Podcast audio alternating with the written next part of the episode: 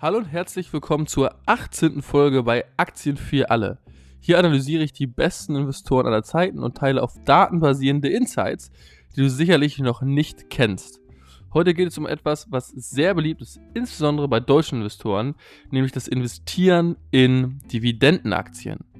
Das Buch Cool bleiben und Dividenden kassieren ist einer der beliebtesten Finanzbücher in Deutschland und auch auf Instagram sieht man immer wieder, wie Leute ihre Lieblingsdividendenaktien teilen. Die Vorstellung von Dividenden leben zu können, finden viele verständlicherweise sehr verlockend.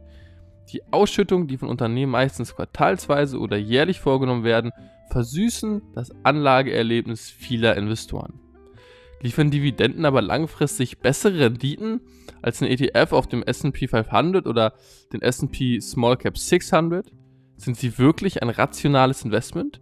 Oder tappen Millionen Investoren in eine Falle auf der Suche nach dem süßen Gefühl eines regelmäßigen Cashflows? Genau diese Fragen werde ich jetzt beantworten. Los geht's.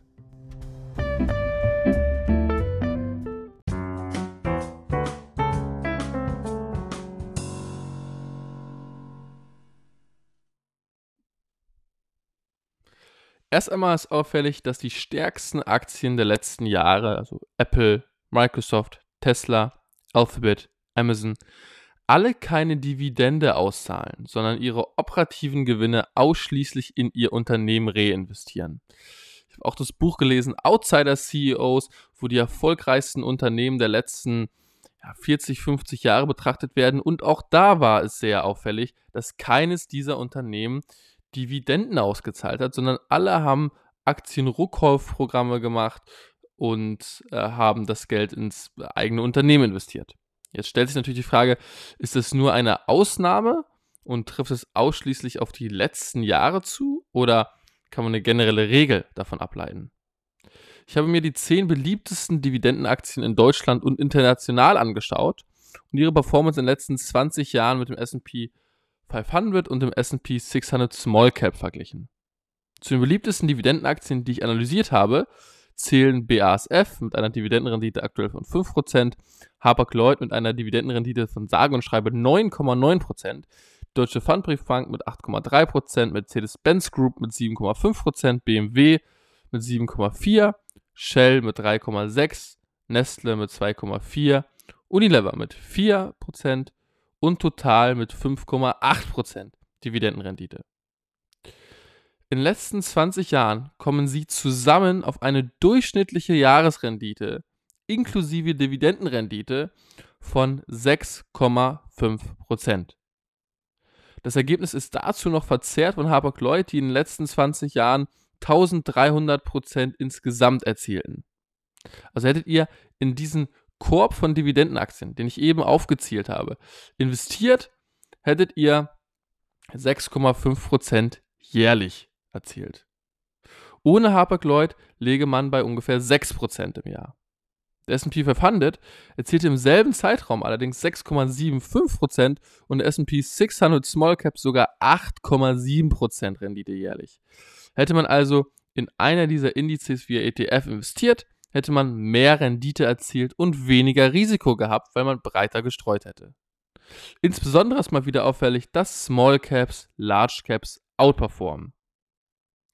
Hapag-Lloyd finde ich von den genannten Titeln noch am spannendsten, da sie mit einem KGV aktuell von 7,5 sehr fair bewertet sind und von 2020 auf 2021 über 40% im Umsatz wachsen konnten. Unter ihrem aktuellen CEO Rolf Haben Jansen, der seit fast acht Jahren dort CEO ist, stieg der Börsenkurs um sage und schreibe über 1000 Prozent.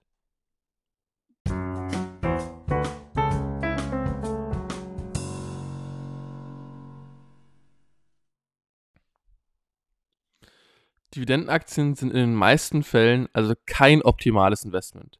Ich weiß, dass meine Sample Size, also meine Stichprobe, begrenzt ist, dennoch findet man auch bei größeren Datenreihen sehr ähnliche Effekte.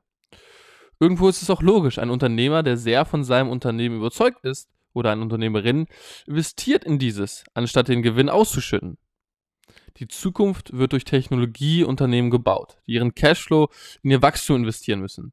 Dies wird meines Erachtens dazu beitragen, dass die Diskrepanz zwischen der Rendite von Dividendenaktien, die oft Oldschool-Value-Unternehmen sind, und der Rendite von kleinen bis mittelgroßen Tech-Unternehmen noch größer ausfallen wird, als es in der Vergangenheit bereits der Fall war.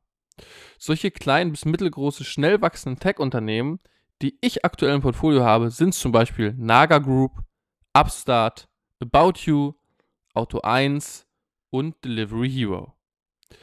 Wenn dir dieser Podcast gefallen hat und du noch tiefer in das Thema Investieren in Aktien und Krypto einsteigen möchtest, melde dich gerne bei meinem wöchentlichen WhatsApp-Newsletter an. Schreibe einfach bin dabei an 0176 307 047 94. Und wie alles in diesem Podcast war, war das heute natürlich auch keine Anlageempfehlung. Danke dir fürs Zuhören und bis zur nächsten Folge am kommenden Sonntag bei Aktien für alle. Ciao.